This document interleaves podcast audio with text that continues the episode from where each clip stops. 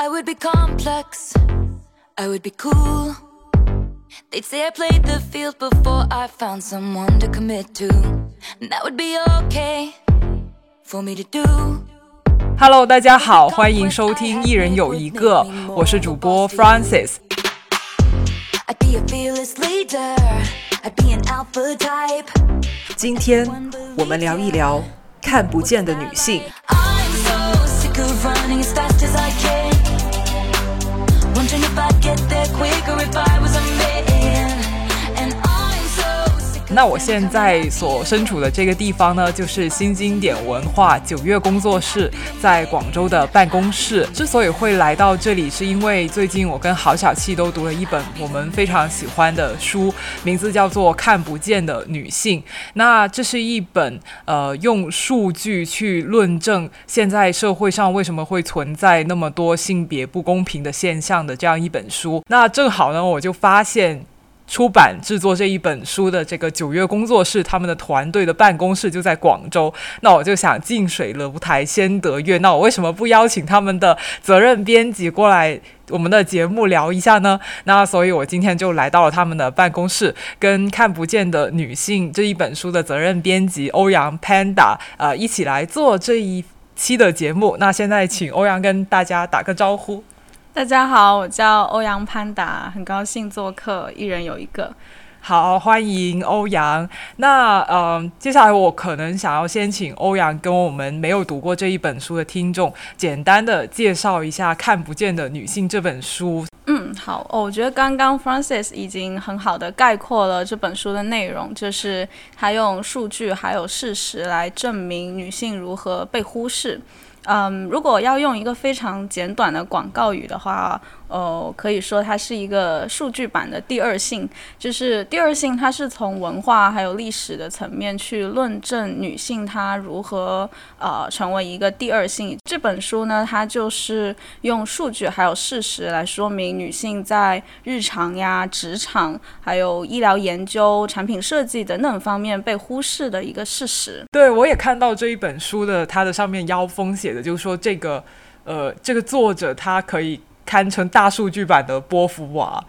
对于这本书，其实我还有一个我个人更喜欢的一个定义，就是它是一本吵架指南。吵架指南，对，就是论、论战的数据库，哦就是哦很多时候跟一些同事或者是朋友聊性别话题，嗯然后。呃，当我说女性经常受到忽视，或者说女性付出的劳动、女性感受到的痛苦得不到信任的时候，嗯他们经常会觉得说，呃，这个是你的感受，你的哦感觉，不是真的，对你哦给我拿出数据来。哦，而这个时候，数据来了。哦，我我觉得这个案例太强。我自己在读这本书之前，其实我已经有一个大概的了解，就是我知道这个世界上是性别不平等的，嗯而且女性有很多需求都没有被重视，没有被看到。就我虽然我已经有这样的一个概念在心里面了，但是读完这本书以后，我还是有一种。大开眼界的感觉，比如说这本书第一章里面举到的那个瑞典扫雪的例子，就已经是我蛮想不到的一个方面了。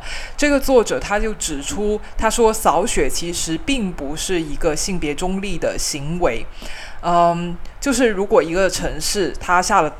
大暴雪，然后暴雪积在了机动车道还有人行道上面。那这个时候你是应该先去清理机动车道还是人行道呢？这并不是一个性别中立的选择，在很多地方都会选择先去清理机动车道上面的雪，呃，人行道次之。但是呢，根据数据显示，其实有。很多的女性，她们是依赖步行出门的。那所以，如果人行道上面的积雪比较晚去清理的话，那就会非常不方便于他们的出行，而且也会增加他们走在人行道上面的时候受伤的这个可能性，然后就会增加这个国家的这个医疗保险所需要承担的费用，而且这个人行道上面可能只要有薄薄的一层雪。就已经会让行人受伤了，但是汽车可能是需要很厚很厚的雪才开不过去，或者说产生危险。那所以就是说，这个扫雪的优先次序问题，它绝对是一个性别问题，是是需要我们有性别的眼光去去思量、去考虑、去做这个城市的管理，我们才能够更好的照顾到女性的出行者。它里面列举出来的这一些细节跟方面，比我之前所认知到的要更多，还有更深。对对，我觉得你举到了这本书，我觉得非常有特点的第二点。嗯刚刚我们说第一点呢，就是它为我们女性去表达我们的愤怒、表达我们的不满提供了一个支撑。然后另外一方面就是非常非常颠覆你，或者说一个人他已经对女性的遭遇有了相当充分的了解，但是这本书依然会让你发现。原来女性在那么多的层面，整个世界，甚至整个嗯，就是生活的每一个角落，那些细小的设计，乃至整个社会的规则，它嗯都是将男性作为一个标准，然后去设定的。女性就是要拼命的去够才能够得到。我觉得这个也是嗯非常，嗯，对我来说也是一个真的非常震撼的一点。嗯嗯嗯，对，这一本书它的作者其实有一个核心的观点嘛，他就是说，就是在我们的这个社会里面，当我们提到人这个概念的时候，其实我们都是默认男人，没有把女人给包含在里面的。然后呢，嗯、他还提出了另外一个就是很有洞察性的这个概念，就是说叫做数据缺口，尤其是指性别数据缺口。他的意思就是说，我们呃在就是做出很多的决策，或者说设定，或者说规划之前，我们都要搜集数据嘛。但经常这个数据都是在收集一些有关于男性的数据，他们的用户体验、他们的行为模式是都是关于男性的，却很少去收集女性的这个诉求啊，女性的这个需要到底是怎样，那就会导致就是说他们。其实做出来的这些决策都是基于一些男性用户的数据，所以就导致说他们没有办法很好的去设计出一些对女性更加友好的一些制度或者是措施。对，所以我觉得这个也是让我觉得很。很很重要的一个观点，因为现在我们就是一个大数据的时代嘛，嗯然后就是说什么东西都要看数据，但是就好像觉得数据它本身就是中立的，呃，数据它就是确凿无疑的，基于数据之后的一切都是一个理性的决策，就我们有点很盲目的去信任这个数据了。但是这一本书的作者他就有点像从根本上去撬动这个事情，他就告诉你，其实从这个数据可能从一开始搜集的时候，它就是有问题的。嗯，所以我们就是就是，如果我们是如此依赖大数据的这样的一个现代社会运作的话，那我们可能就是从数据的收集跟整理上面就要更加的注意，去多去收女性的这一些数据。对，而且它不仅仅指出了这个性别数据缺口，它还指出就是，嗯，我们的算法就是把这个数据集合了之后，它要去得出某些结论的时候，嗯，那个算法是会放大数据原有的缺口或者说偏见的，嗯，就是，嗯，里面有提到很多像研究。就是当你在浏览器里面搜索女人的时候，搜索出来的图片更多的就是跟这个家庭、跟厨房，或者是跟一些清洁之类的，就是传统上面由女性去主导的行业相关。嗯但是当你搜索男性的时候，出来的就都是一些嗯跟职场、跟公共领域相关的一些画面。就所以就是算法它最后会让我们原有的这个偏见去不断的扩大，嗯然后。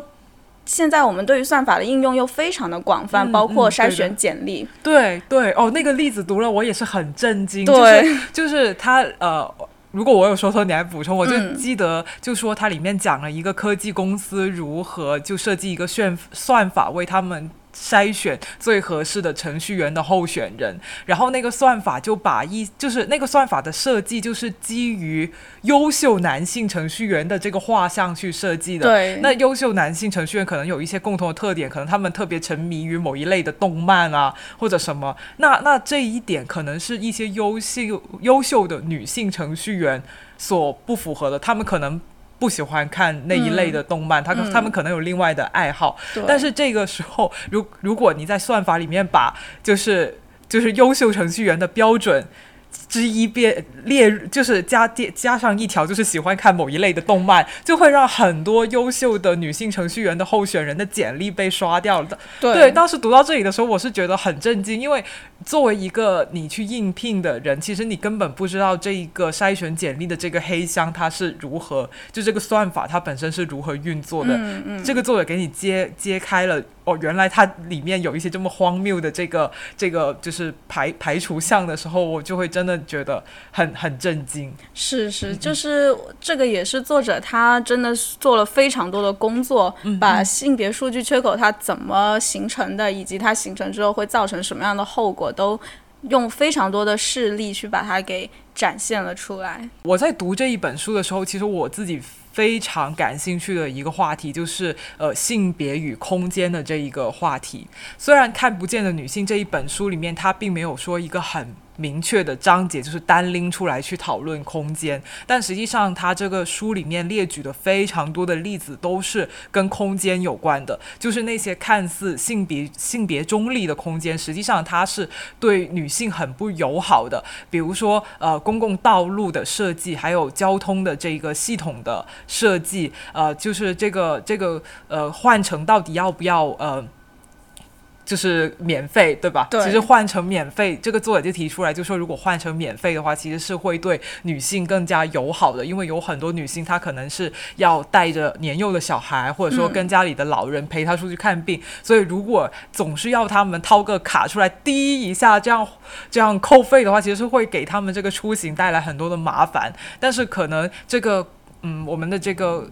很多社会，它的这个公交系统在在设计它的这一个扣费，就是资费的这个呃这个方案的时候，他并不会想到，就是说女性其实有这样的一个呃想要减少这个这个说低卡的次数这样一个需求，又好像就说，比如说有一些呃政府公租房的规划，它的厨房可能设计的是很不合理的，甚至没有厨房，那就让这一些住在里面的女性就。嗯，都不知道我该要怎么样去给我的家人做饭。那还有另另外一个也是我从来没有想过，就是呃，我们公园里面的那些游乐场跟康乐设施，他们的配置跟设置可能都是更加适合男孩子的活动。就是呃，可能他的这个只有一个入口，那可能就是那些男孩子可能会在聚集在聚集在入口那里玩，就会导致那些女孩她可能不太敢，就是说。呃，就穿过这些男孩进去这个游乐场里面活动，然后如果你把这个。公园变成一个有很多个入口的话，不会有男孩子的聚集的话，那可能女性女孩子就会更加乐意去进入这个公园里面活动。还有非常非常多，像是健身房啦、卫生间啊、公交车站，甚至包括医院走廊这一个例子，我也是印象非常的深刻。因为他这本书里面有讲到，就是说，其实就是说，在职场上面遭遇的暴力，经常都是女性要大于男性的，是的，不管是性方面的暴力，还是说实。质上的这种肢体暴力，而且特别是就是说从事那种服务行业的也会更加的多，特别是像护士，因为就是护士可能有医患的这种关矛盾啊，还有就是说，其实医院本来就是一个鱼龙混杂的地方嘛，你就是什病人是什么样的人都有，那可能有一些控制不了自己情绪的病人，他就会对。医护人员动粗，然后初级的医护人员啊，护士里面、护工里面有很多都是女性，所以他们经常可能都会遭受这种职场上面的这种肢体暴力。然后他们那些护士就会反映，就是说，其实医院的这个走廊设计设计成一条长形，经常就会让他们感觉非常的没有安全感，因为可能他们就会被任何人挤到逼到一个角落里面去，就是就是对他们就是施暴也好，就没有办法去呼救。但如果这个呃，医院的走廊是病房的走廊，可以是一个回形，然后护士站是在这个回形中间，那样就会没有这一个呃工作场域里面的死角，他们就会觉得安全很多。这个也是我之之前就是完全没有想到，就是说原来就是在女就女性在工作场所里面也会面临着那么多的这种隐患，就是我就是医院对哪一个人都不陌生，你你也会觉得说医院其实应该是一个。对所有人都一视平等，是性别中立的地方，但实际上它还是会有这样的一些带给女性不够友好的地方，还有一些难民营的规划，比如说没有女女性独单独的厕所，甚至是像男女混住，对男女混住，或者说有一个女呃有一个男性的这样一个呃维和部队的这样的一个一个军方的人员，他看守在这个女厕所的门外，就是对他本意是好的，想要去维持治安，但是却会给女性难民带来很多的这些心理压力，对心理压力。那其实真的太多太多了，包括更小的一些空间，像汽车里面的内部啊，这个座椅，还有这个汽车的空间的这个设计，可能也不是用一个女性的假人去做测试以后，呃。用他的这个数据去去设定的，所以女司机开不好车，并不是女司机的问题哦，有可能是因为这个车一开始就不是为女司机来设计的。对对对 对，所以就是像他在书里面罗列了这么多的例子以后，我就会开始去思考，就是说，可能日常生活里有很多我们没有去觉察到的这一些看似是表面是性别中立的这些空间，实际上它对女性也是。不够友好的，那我们可以可以在这一个环节里面专门的去聊一下这个话题。那我就首先想问一下欧阳，就是说有没有在日常生活里面，你经历过哪些像上面刚才讲的那些例子那样，就是看起来好像是哎男女平等的，男人跟女人都可以使用的，但实际上作为女性，我用起来就会觉得很不舒服、很不方便的这样的一些场所呢？嗯，其实我觉得你刚刚说的已经特别的全面，特别的 不是我说，是是是是这个作者写，但是你写的很好，但你表达出来了。好的，好的，好的。嗯，就是我自己最就读了这个书之后，我首先反应过来的就是那个电影院的座椅，就每一次可能我的身高在女性里面应该算中再偏下一点点，但是还是比较。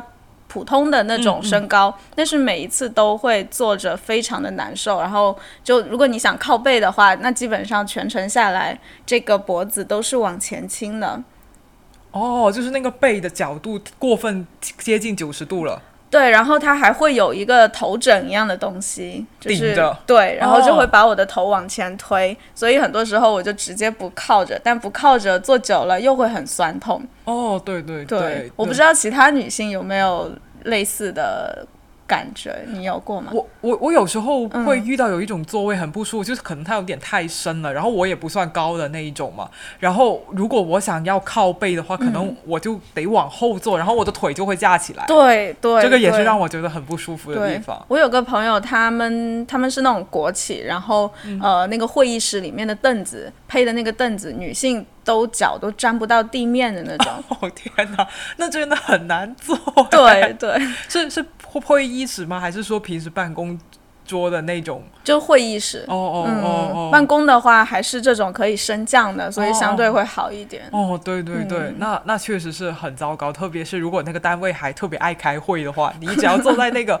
不舒服的椅子上面，就真的是一个很不舒服的事情。对。然后最近我开始健身了，这个对我来说是一个是一个从从来没有。体验过的，但是因为是私教课，所以相对那种就是很难进去的那种感觉还好一点。就是不会觉得说啊，都是一群男生，然后各练各的。但是私教的话，他一对一，就是他带着你的话，你不会有那么大的局促感。但是我会想到，就是大学的时候，我们那个体育馆里面有一个健身房嘛，然后我每次路过的时候，我就觉得里面全都是男性。哦，我也有那种感觉，对吧？那那不是一个属于我的地方。就算想要进去体验一下最基本的那个跑步机，我都觉得。迈不进去，就里面全都是，全都是一群男性，然后那个味道相对也不是特别好闻。在那样的一个情况下，如果有哪个女性敢踏进去，我一定会非常的佩服她。对的，对的，我也我也是这么觉得。嗯，真的很想吐槽，就是 广州有很多女厕所都没有配那个纸巾。哦，对对对，这个这个我是觉得很。很不方便，真的很不方便。哪怕是商场里面的，有的时候都不配。对对对，你刚才讲到电影院，我就想到我有一个我自己个人很喜欢的电影院，我喜欢它的原因就是它厕所有配了厕纸，就是仅仅这么低的要求，它就成为了我最爱的的电影院之一。嗯，对，就是我我会想，就是说为什么他要这样去设置这个女厕所呢？嗯我我就会想，他是不是用男厕所的这个思维来去考虑女性的厕所？因为可能男性上洗手间需要用到，呃，就是这个卫生纸的这个频率比较低。对，频率比较低嘛，嗯所以他们就会觉得可能女性也是这样的，所以就不需要给那里去配一个卷纸。但是我觉得真的很不方便，就是就是嗯，大家可能手里面又有手机啊，然后你你又要。把手机放好，然后又去包里面去拿一张这个纸巾。那有时候可能在经期的话，你你除了拿纸巾，你还要拿一个卫生巾，对吧？我觉得特别麻烦。如果它能够有有一个呃，就是卷纸的桶在旁边，我就会觉得这个厕所是更加使用起来更加的友好的。对你这个例子让我想到另外一个，就是好像是哪个国家的难民营里面，或者说是给呃一些流浪汉有那种救助救助站，然后他会提供避孕套，嗯。但是他不会提供卫生棉，哦，就是他考虑到他考虑到男性需要发泄他的性欲，但是没有考虑到女性每个月都需要的这个生理需求。哦，对的，对的，对对的。我觉得这个也是回应到《看不见女性》这一本书，因为它后面有有聊到一个是关于呃这个医学的实验的嘛，然后它里面就是说呃在很长一段时间里面，就是大家就是。去做这些医学研究啊，或者说药物试验的时候，都是在主要在男性的身上去试验。他们只是把女性看作是一个跟男人稍微有点不一样的人，小一号，对对对 的的的人而已，嗯适用在男性身上的东西都会适用在女性身上是 OK、嗯没有问题的。但可实际上女性身上这个激素啊、荷尔蒙啊这些东西，其实都是跟男性很不一样的。所以那些会作用在男性身上有起效的那一些呃化学的元素啊，或者说要素，可能到了女性那边就。不 OK，嗯嗯，嗯对对对，所以我所以就不能够假定，就是说适合男性的东西就一样会适合女性，所特别在洗手间啊这一些，还有生理用品的这一些设计上面，都是嗯需要考虑到女性的独特之处。对我之前，我我也是特别受这个震撼，就是嗯科学它本来就应该是为全人类服务的，嗯但是它把女性给排除在外了，而且更关键的一个前提是，科学家们他们知道。女性的那个临床反应跟男性是不一样的，这点就是他明明知道，嗯但是他又只在男性的身上做实验，然后不把女性给归纳进去。嗯嗯嗯，这个就是，嗯，我经常会觉得这个很离谱，甚至很可笑。就女性是人类的一半，而且是负责就是繁衍下一代那么重要的一个角色。然后我们的身体确实很复杂。呃，会有这个呃激素的波动，然后会导致呃你要做一个医学的实验的话，会你的分析工作负担会变得更大。但是这不应该成为放弃女性、放弃为女性研发药物的一个理由。嗯嗯嗯，对的对的，我也是这么认为。其实我们这个书推出之后，我看到有一个读者的反馈，我觉得很有意思，嗯就是我们当时是有组织一个话题，嗯叫做哪些产品设计忽视了女性。嗯，然后呢，我记得有一个读者他说特别有意思，就是。自己身边的，他环绕四周，然后发现唯一对女性友好的一个产品设计是灶台的高度，灶台，灶台的高度。哦，就是厨房的那些呃那个琉璃台呀、然后、嗯对，然后那些够得着的柜子的高度是为女性设计的，就是它是设定，因为是女性来使用这个东西，所以它就考虑到了女性的身高、女性的手长这些因素。然后当时我恍然大悟，我说。对，就是这样。我们这里讨论的就是看似性别中立的空间，然后对女性不友好。我们去想的话，会发现这些空间都是公共空间，对对对，但是到私人空间，特别是家庭，然后需要去付出劳作的那些空间，女性很少会感觉到不适，就是因为那个设计不合理而感觉到的不适。然后我就意识到，我觉得这个可能是一开始。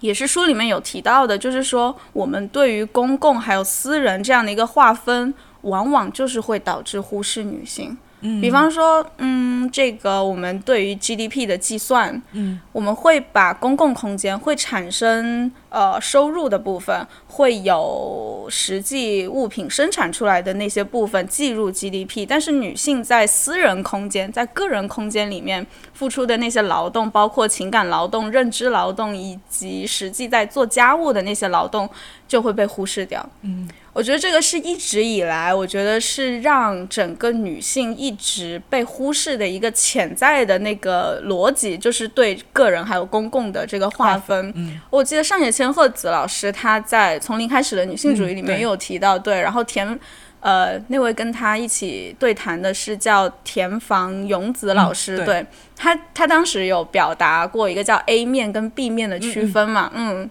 对，就是我们一开始就把市场跟家庭给划分开来了，然后觉得市场的那一部分就是更重要的，对，然后产生效益的，对，然后家庭的那一部分就是由女性承担，然后就落在了女性的身上。但明明家庭它也是一个让生产力得以在生产，嗯，就是包他他他他要负责这个呃人的生生老病死都要在家庭的。那个范畴里面去进行，在这样的一个情况下，其实家庭是支撑着整个市场得以运转的一个非常大的、非常重要的一个基础，但是却被忽视了。嗯，对的，包括刚刚说的那个交通。交交通轨道的设计，就是书里面也有说，那个交通轨道它是放射性的呢，还是那种田对网格状的？如果是网格状的话，那就说明呃，我去到另外一个街区，就是在居住区内的活动是会更方便的。但如果是放射状的话，其实是满足了那些呃出行模式相对单一，就基本上是家庭。呃，从居住区到工作区这样的一个两点一线的，对，它会更适合这样子的一个出行模式。但往往一般来说，男性是那个两点一线，然后女性就是需要去在各个街区里面转悠，先去送个小孩，然后去去一趟长辈家，然后回来的路上又去一趟超市买点东西。对对对，就是这样子的。我觉得我们对于公共空间，很多时候。就是因为太把它当做一个独立的公共空间，而忽视了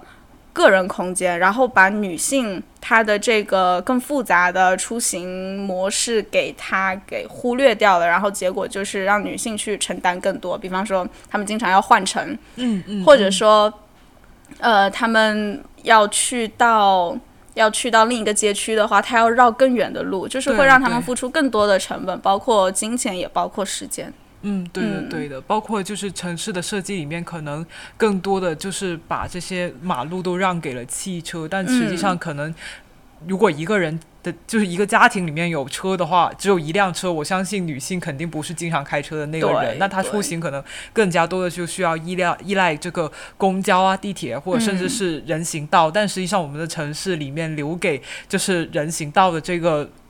部分其实并不是那么的多，嗯，对对，这也是有一另外一种，就是说忽忽略了女性的这样的一个需求在空间上面的体现，嗯嗯。这本书的作者呢，他就是认为，就说之所以会有这一些对女性不够好的友好的空间，其实是因为在规划设计的。当下，呃，女性的这些经验啊、跟需求啊，以及有关于女性的行为模式的这些数据就没有被采集，也就是说，有所谓的性呃数据性别缺口。嗯，那。这个作者呢就指出了，就是说为什么会不收集这一些关于女性的数据呢？部分的理由就是，有的人认为女性的行为模式太没有规律了，就像你就是不像就是说很很目的性很明确的，就是去上班或者说去哪里，她可能就是去带一个人去医院看病，然后顺顺道又回来菜市场买菜，然后可能又去点心店那里买个面包给家人做第二天的早餐，就会相对的比较的混乱，跟看起来更加的随意，然后。后，另外一方面呢，就是说女性的数据太难收集，可能他们很难接触到这一些女性的用户，或者就不不像是说，呃呃，你你只要去某一个特定的地点，你就能够搜到这一一群女性的这个数据。可能、可能女女性她是分布在。各个场合、各个领域的，你如果想要知道总体的这一个女性她们的出行的这一个模式的话，你可能要去很多不同的地方去采集，可能成本或者说方法上面都有一些挑战。那我觉得，就是我们可以讨论一下，我们是怎么看待这一些说法，就是女性的。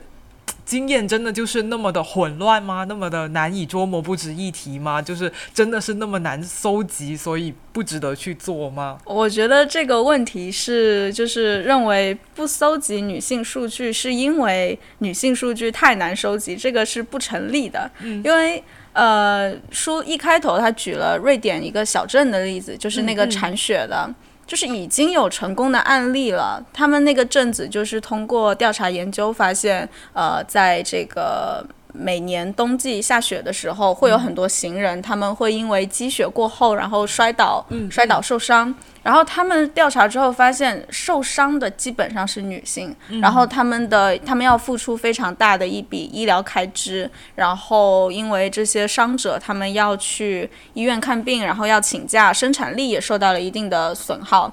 然后当地呢就想到了一个方法。他们之前铲雪的那个顺序都是先从这个车道开始，然后才是人行道。然后他们发现了这个行人基本是呃受伤的行人基本上是女性的时候，他们就分析了我们刚刚说的这个男女的出行模式不一样这个问题，然后就改了一下铲雪的顺序，先从人行道开始，然后再到车道。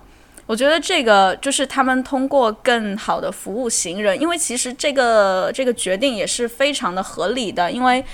同样五厘米厚的积雪，一个人他要走，以及甚至是推着这个婴儿车，甚至是推着轮椅的那个行走的困难，跟你开着一辆车走过一个五厘米的积雪是完全不一样的。所以考虑到这个困难程度。然后他们就决定先从这个人行道开始扫雪，扫，然后践行了一年之后，他们发现就是省下了一大笔的医疗开支。嗯，就我觉得这个不是女性的数据太难采集，而是他们想不想采集，他们要不要采集。所以，嗯，这本书它给我们一个非常大的启示，就是说我们需要女性去到各个决策层，去到。呃，各行各业，因为只有女性在，然后女性真的，我觉得男女之间是存在一些壁垒的。然后，当一个男性他从来不知道女性过着一个怎样的生活的时候，他就是会以自己的对以自己为标准，然后去。去判断女性需要什么，或者说他他他都不会想女性需要什么，他只想我脑中所想的那种人类需要什么。嗯，对，所以在这种情况下，我觉得就是我们需要一个性别视角，需要有一个女性在里面，甚至要更多的女性，也不是说甚至就是合理的就应该一半男性一半女性。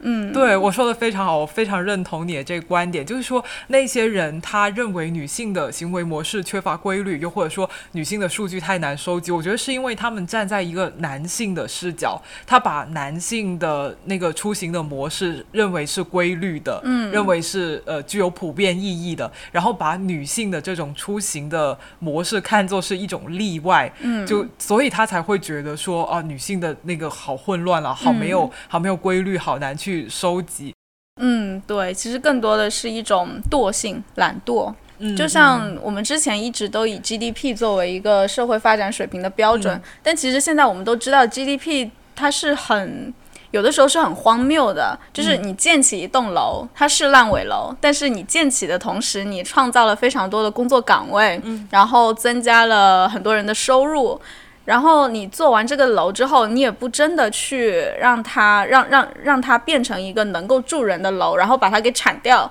然后再建一栋，你的 GDP 就是在增长的，就是 GDP 本身它就是一个非常荒谬的计算方式，也不是说荒谬，它在有它的盲点，它不能够揭示，特别是像女性在家里面那种无偿劳动的价值没有被归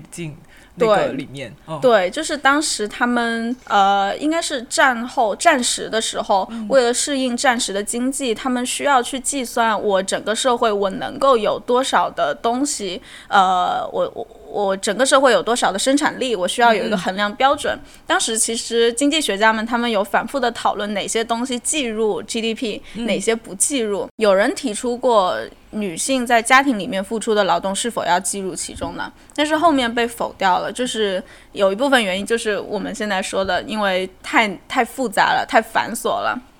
然后他们就决定不要计算进去。但最后就是酿成了我们。的一个惰性就是继续沿用这个 GDP，然后有的时候它就是非常的荒谬。但是像女性在家里面，比如说照顾家人啊、生育小孩啊、照顾老人这一些，其实是实打实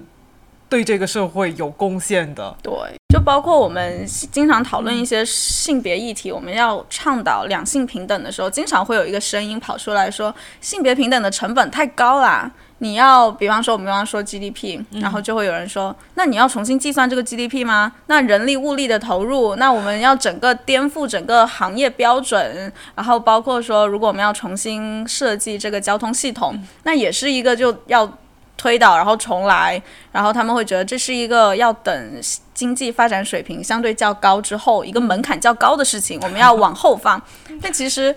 呃，为什么为为什么我们不能同时进行呢？我们可以先从这个先放进女性的声音，先看到，先拥有这个性别视角，然后再想办法去解决。比方说刚刚说的铲雪的那个例子，他们通过研究调查之后发现，我只要改一下。嗯，铲雪的顺序，我没有多花一分钱，嗯，然后我就我反而节省下了一大笔的钱。我觉得这个是一个非常有启发性的例子，它就能够完美的反驳那些认为性别成本是呃性别平等是一个成本很高的事情这样的一种观点。对我很认同你的这个分享，我就是这也是这一本书给我的一个印象很深的一个例子，就是他有写到公交车嘛，就是说呃公交车站的设计有一。呃，在以前可能是不太适合女性夜间出行的，因为可能公交车它分它所处的那个地方是有点有点偏僻的，然后公交车附近的那个路灯也不够，所以导致公交车就会太过暗，而且公交车嘛，有的时候可能又不准点，晚夜班车又会很疏那个班次，那如果女性站在公交车站那里等车，很有可能就会遭遇不测。这样，那其实要改进这个问题，并没有我们所想象的那么。的困难其实很简单，你只要在公交车站那里增加照明，还有。引入一些高科技也不用多高，其实就是安装一个电子的时刻表，这样的话女性就能够看到，就说我下一班车到底有多久来，然后她有没有提前收车，或者说已经最后一班已经离开了，那她就不需要傻傻的站在那个公交车站里面等，又或者说她她看到我下一班车还有二十分钟来，那她可以找个七幺幺什么的在里面先站着，然后等看到车来了，看着差不多时间再出来等车，我就就都就这么一点。点的举动都会让女性有更加多的安全感，都会让他们就是这个夜间出行变得更加的方便。而夜间出行变得方便的一个最大的受惠，可能就是说有一些女性，她可她们可能是需要上夜班的，又或者说他们的工作时长比较长，下班已经很晚了。那如果夜间出行对于他们来说，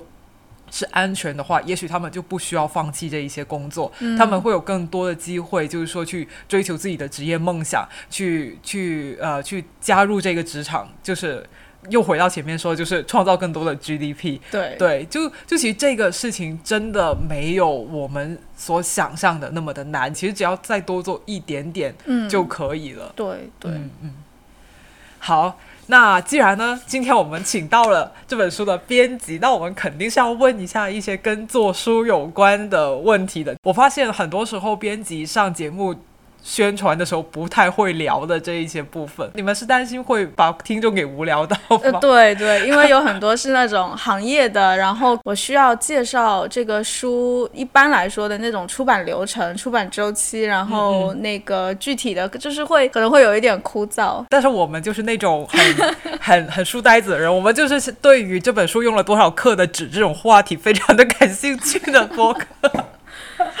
不是不是，首先第一个很想要知道的问题就是说，呃，看不见的女性，她这本书其实是英国翻译过来的嘛，它是一个英国的记者写的一本书，英文名字叫做《Invisible Women》。然后这本书其实非常的新，它是二零一九年三月七日就第一次在英国那那里出版。那二零二二年就已经变成中文版引进到中国了。嗯那所以首先，呃，我很想知道，就是说你们是怎么样留意到这一本书？就是它一出版没多久，你们就已经啊，就是慧眼识珠，要抓住它，把它翻译到中国了。哦，其实呃，具体到这本书的话，我觉得可能这个问题没有特别多可说的，因为这本书它其实一九年刚出版的时候就是。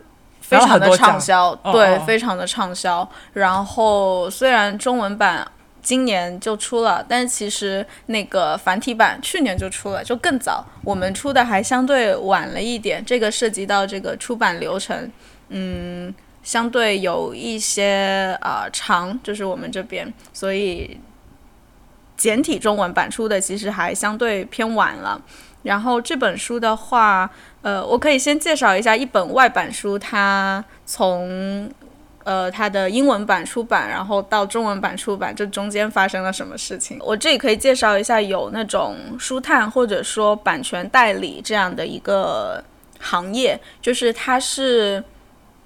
比方说中国这边的话，会有叫博达。然后有叫大苹果，他们都是版权代理。然后呢，他们就是专门去呃挖掘一些国外的新书，那些新书有的时候甚至是还没有出版，只有一个大纲，只有一个 idea 的情况下，然后他就可以知道说，哦，呃，国外有一个作者他要出一个这样这样这样子的书，然后他就会给中国的这些出版社一个书讯，对，哦一个书讯，然后问你说你们要不要。在这个时候就签下这个选题，因为特别是国外他们的作家是有经纪人的嘛，哦然后对那些经纪人他们都会非常懂得包装自己的作者，然后在这种情况下，他们像的炒期货一样在炒他们的书稿。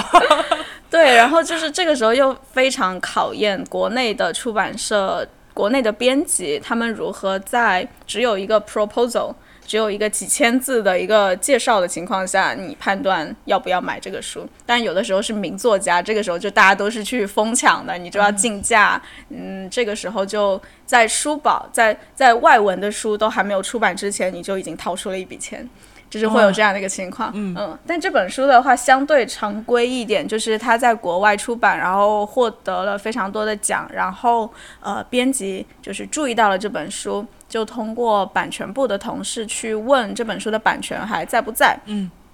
然后问到还在之后，我们就要来材料审读，审读之后就签了下来，就是比较平淡的一个比较常规的一个过程，哦。对，然后我其实也有点好奇，因为这本书还蛮蛮受关注的嘛，在国外，但是在这本书已经出来了，甚至拿了奖之后，我们再去问版权，它的版权居然还在，这件事情还蛮震惊我们的。因为一般来说，国内的这个出版外版书的竞争是很激烈的，在这种情况下，一本那么好的书，嗯，它呃已经出来了。在在这种情况下，版权还在，这个事情一般是比较少见的，因为很多这种好书都是还在 proposal 的阶段就被签走了。哦，对明白。而我我我猜测会不会是因为就是现在如果是想要做跟女性主义相关的书，大家可能会更加关心。呃，日本方面的作者出的书，然后这一个作者其实是英国的记者嘛，我觉得，我觉得好像我自己的感觉就是市面上有关女性的这一些书，特别是不是小说的那一类，大家出的可能比较多都是日本的上野千鹤子，还有那个斋藤茂男写的那一些，还有还有就是可能是美国的一些学者写的，但是出版英国作家写的这个关于性别方面的议题的书，可能。这个国别的作家还没有进入出版社的这一个就是常规的选择的池里面，会不会有这个原因？嗯，我觉得你很敏锐，就是就是国内现在出版的性别议题的图书，确实我觉得是东亚的书会更多一些，嗯也比较容易引起共鸣。像呃那个金智英，嗯像上野千鹤子，对对我觉得这些都是因为我们有一个呃类似的社会环境，嗯对，然后会比较容易引发共鸣，然后呃相对来说的话，可能。市场前景会好一些，所以会出的相对多。然后包括美国学者，其实你要说美国学者的时候，我想我一下子想不起来有谁，就是之前不是有那个醒来的女性吗？哦，对，但那个好像是小说。哦哦，那是小说。嗯，对，哦哦，嗯，呃，就是国外出版的性别议题的书，除了特别经典的像《第二性》这些，好像确实你比较难想到一本特别就是特别有印象的，是不是？是的，嗯，对，确实是。对，所以我觉得可能确实会有这个问题。呃，所以这是红海，大家出版社可以就是就是东亚的版权，如果抢的太激烈，大家可以放眼欧洲，放眼英伦三岛。对，而且我觉得这本书，呃，这本书它的特点确实也不是那么鲜明，就是我们自己做这本书的时候，会明显的感觉到，呃，现在我们。的图书市场，包括媒体人，也包括普通的读者，他们对于性别图书是有一些疲态了。这本书它的它的它的这个核心就是说女性被忽视了嘛，然后女性被忽视了这个核心论点，其实大家都已经知道了。所以其实推这本书的时候，我也有明确，我我也有很明显的感觉，就是大家都觉得哦，不就是说女性没有被看见嘛？我已经知道女性没有被看见了，对对。但只要只有你读了这个书之后，你才会发现哦，这本书真的很有力量，而且非常 blow your mind。对对对，还是翻开去读一下。谢谢 Francis 如此强力的安利。那那接下来就是第二个问题了。第二个问题也是我自己刚拿到这本书的时候的一个想法，我就觉得哇，怎么那么厚？然后，但是其实它厚归厚，我去看了一下它的页数，它好像也就三百来页左右。嗯，对，而且七十多页是 参考文献。对对对，可能是你们选了比较厚的纸来做印刷，是是吗？因为我看同样萨利鲁尼的那本书也是三百页，但是它就比你们这一本要薄很多。对，有可能，因为不同的纸的话，它的那个松厚度会不一样。嗯嗯嗯。然后我们选的是一个呃松厚度介于呃芬兰书纸，呃或者说大家比较清楚的叫轻型纸，就是介于轻型纸跟胶板纸之间的那样的一种克重，所以它会比呃胶板纸的话会更厚一些，但是又没有轻型纸那么厚。哦，对我我觉得这个其实也是合适的，因为毕竟它不是说那种通俗或畅销书给你消遣那样的书嘛，所以你你把它做，因为这本书它是精装封面，然后书纸又相对厚重一点，给人拿在手里就会觉得比较的有分量的一点。我觉得它跟它的内容是。适配的，呃，但是大家也不要被劝退。其实它里面的内容是很 很容易读读懂的，就不像是那种急需熬牙的学术著作，你可能一个小时还啃不了十五页，绝对不是不是那样的一本书。呃，但是我我自己拿到这本书的时候，我是会有一点点，就是说担心，就因为我当时对他的了解，就说这是一本以。以数据为主的书嘛，然后我又是一个二十四 K 纯文科生，我就很怕看数字的，然后然后又想着这么厚，然后我我当时就是有一点担心自己会很难读完，但实际上并不是这样的一个过程，我我非常享受这个阅读的过程，但是我是想了解，就是说从你们做书的这个角度里面。你们会不会担心，就说你做一本就是有很多数字的，然后它又是一个以论述为主，不是讲故事的这样的一个书，然后又那么厚，现在的这些读者会不会就是没有耐心去读？嗯，其实你说的这个，我们你真的很敏锐。你说的这个，我们也当时也是考虑过的，然后讨论过很多次，要不要凸显数据这件事情。嗯嗯，我觉得这个可以连着。我们接下来要讨论的这个问题，呃，结合起来，就是我们刚刚有有提到上野千鹤子，有提到波伏娃，就是女性主义的图书其实非常多，从前几年开始，对。对，今年可以说是一个大井喷了，每一个每个月都有好几本女性的书出来，对，所以在这种情况下，一本书如果它没有特点的话，它就是会出不来的，嗯，所以。嗯，一开始我们一开始一开始是不想要凸显数据这一点，但是后面讨论来讨论去，我觉得还是要把数据这个东西单拎出来，因为这个真的是这本书最大的一个特点。我觉得这本书的，尤其是相较于同期上市的那些女性主义的书，对，就是这本书的两大特点，一个特点就是它是数据，它是一个证据，然后另外一个就是它把我们以为就是跟性别没有关系的东西给你揭露了出来。所以在这样的一个情况下，如果我没有办法把这本书的特点给凸显出来的话，那其实它就会被被它就会被淹没其中。还有一个小私心，就是我想要凸显数据这一点，是因为之前一直以来的这个女性主义图书，其实一方面是诉诸于这种个人经验，像必经记这一类的，就是它是一个。呃，女性从自己的个体经验，然后去把自己作为方法，呃，对，去写的 女性主义著作，对对对，就是呃，把。把女性特有的经验，把女性经验的不一样展现出来，它就是一种女性声音，这是一种。然后另外一种呢，就是像厌女或者是像第二性这种偏文化研究的图书。那这种文化研究的图书，我觉得可能对于很多，特别是我们想要跟直男朋友交流的时候，他们往往就会觉得啊，你这个是一种文化理论，你这个是一个建构出来的是概念层面上面的东西，是你的感觉。对，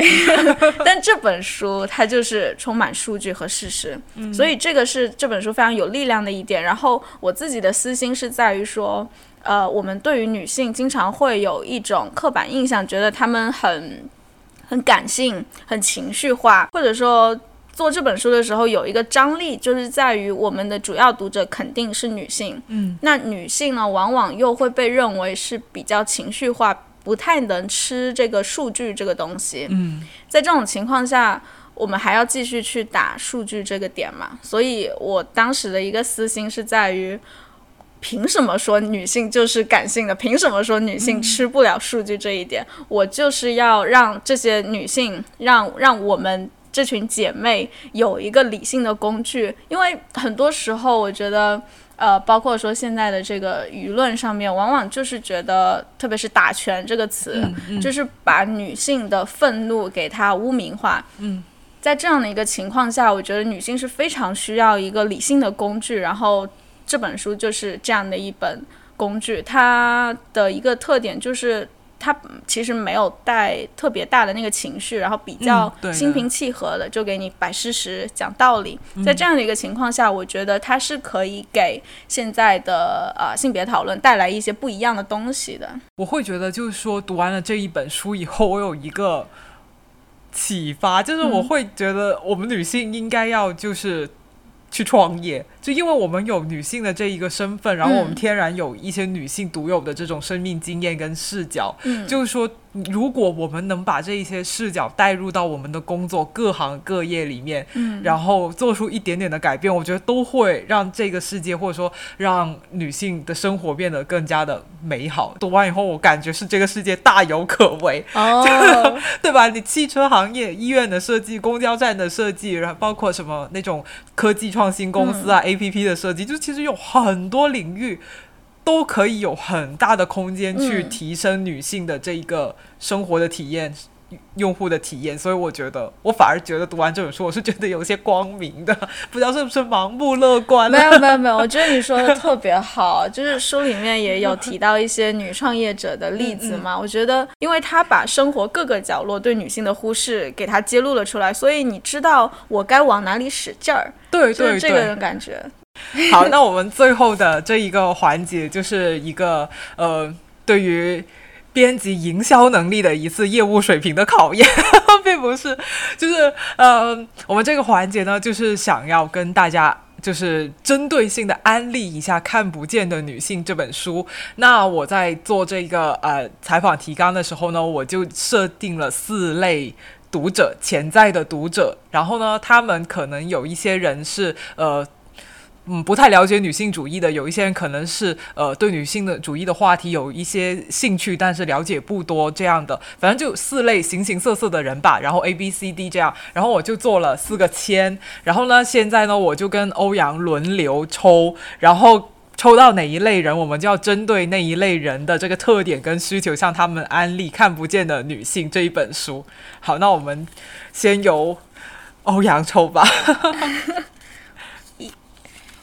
好，看看是什么 B B。好，我们看一下 B 类人是什么。我来念一下吧。好，好，B 类人就是在科技创业公司工作的男朋友。他受过良好教育，思想还算开明，但偶尔有一些令人不适的发言，比如说男生擅长逻辑思维，就是比女生更会写代码；男性更锐意进取，更适合创业。你看，我们公司的创始人都是男的。好，那现在我们就要像这样的一位稍稍有点直男的呃男朋友，怎么样去向他安利《看不见的女性》这本书呢？嗯。我我觉得就是要要安利他的话，是一个非常漫长的工作，就是他没有很快说，那你看不看？不看的话，分手。对对，这个是非常直截了断的一个手段，因为我觉得他这里举的好几个例子都是非常值得去探讨的。比方说，男性更擅长逻辑思维，就是比女性更会写代码；然后男性更适合创业，就是这些问题，我觉得都是很值得去深究的。但你现在不需要反驳他，你就让他去看这本书。好，就是第一个，第一个的话，我是想要举书里面的一个例子，就是说，第一个程序员或者说第一批程序员，她其实是女性。嗯，在这样的一个情况下。我觉得他是首先能够让他意识到他的这个呃思维本身是有问题的，因为他觉得男生是比女生更会写代码的。那第一批就是你们的祖祖祖师母，对对对，对，就你们这个行业的那些开创者都是女性，在这样的一个情况下，他觉得的这种他的这个言论本身就是不成立的嘛。然后我希望这样的一个反驳可以。让可以让他意识到哦，原来如此，然后让他产生一些兴趣。如果我觉得这一题其实也有点蛮难的，因为因为它的设定是一个男朋友嘛，就是有感情的嘛，你肯定不能够 就是把这本书当做吵架宝典，就是吵架就会很，就你不能够跟跟他吵架，就是说这样会很伤感情。但我觉得就是这个在科技创业公司工作的男朋友是很有必要去说服的。如果你想要跟他持续发展下去，对对对，就是我很喜欢上野老师，他在他他说的那个一人一杀，对。我我在我的节目里面有讲过，就是你你来讲吧，因为我已经讲了一遍了。就是一人一杀，它本来是一个恐怖主义的名词，就是就是说你一个人上街杀一个人，听起来很恐怖，但是它在日本女性运动发展的过程中，就是被沿用成为了一种方法论，就是因为你要去说服一个。没有性别视角的，甚至他是男权思想的一个人的话，你是要付出大量的时间跟精力的。在这种情况下，我们每一个女性就负责说服一个人，就负责杀掉一个人的那个男权思想。对，make a small difference from your family。对对。好的，那我接下来到我抽吧。嗯。我抽中间这个吧。好。D 哎，D 这个我觉得是比较容易说哎。嗯嗯，这个要是要安利的人是一个马上要开学的大一学妹，懵懵懂懂，充满好奇，平日酷爱网络冲浪，所以对网络热议的女性话题有所了解，但对女性主义认识不深，想要接触一些相关书籍，但偏偏是一个没有懒人包就不看的千禧一代。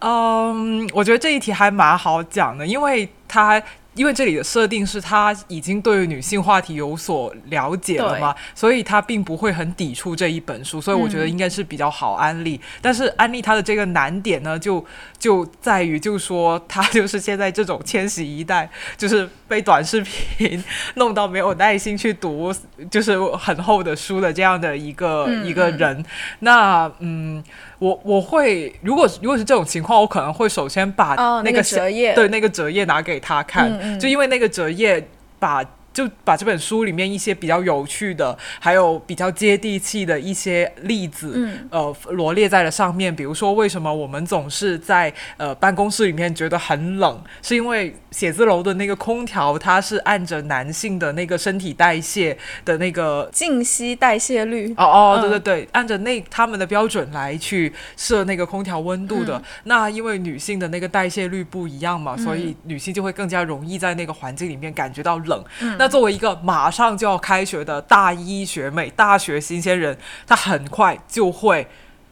需要到图书馆里面泡馆，然后她就会意识到图书馆的空调到底有多猛。进到图书馆以后，你就会想起来说，哦，原来这些公共空间，它看似性别中立，但实际上它并不是对女性那么的友好，而且也像我刚才说的嘛，这一。本书它在很多个领域、很多方面都给我们点出了，就是说，因为存在着这个性别数据缺口，所以我们有很多的方面都做得很不尽如人意。那我觉得，作为一个大学的新鲜人，如果你是对这个性别感兴趣的，但是你又不知道自己以后可以往哪里使劲的话，读这本书是一个非常好的开始。它给你指明了一个道路。就如果你是一个读工程学的女生，那你想。